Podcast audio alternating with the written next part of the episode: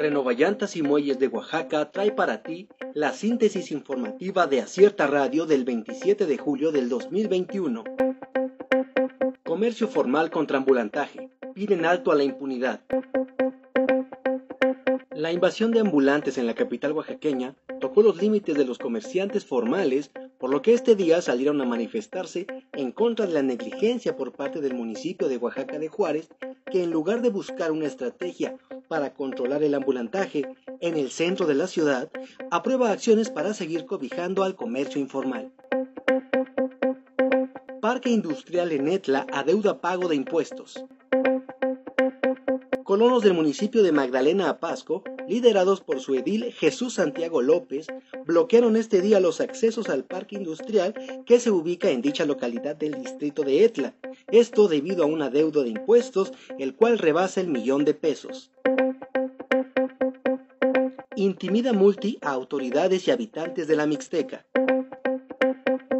Integrantes del Cabildo de la Agencia y del Comisariado de Bienes Comunales de San Andrés Yutatió denunciaron que cuatro personas de esta población de la Mixteca han recibido amenazas por parte de un dirigente del Movimiento de Unificación y Lucha Triqui Independiente. Denuncian intento de despojo en planta de Cruz Azul Lagunas, Oaxaca. Este martes 27 de julio, sujetos armados ingresaron a las instalaciones de la planta Cruz Azul que se ubican en Lagunas, localidad del municipio El Barrio de la Soledad, en la región del Istmo de Tehuantepec. El hecho violento dejó una persona herida. Falsos los asaltos a automovilistas en el Cerro del Fortín. Al no existir un reporte real al número de emergencias 911 ni a la cabina de la Policía Municipal, la Dirección de Seguridad Pública, Vialidad y Protección Ciudadana dijo que los supuestos asaltos a automovilistas en la carretera del Cerro del Fortín son falsos.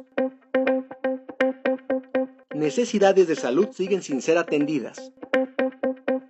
La jurisdicción sanitaria 01 de los valles centrales de Oaxaca siguen sin recibir respuesta a los adeudos de viáticos que los servicios de salud tienen con los trabajadores, por lo que ahora también sumaron su demanda para que renuncie el contador Manuel Santiago Luis ante su negativa de atenderlos.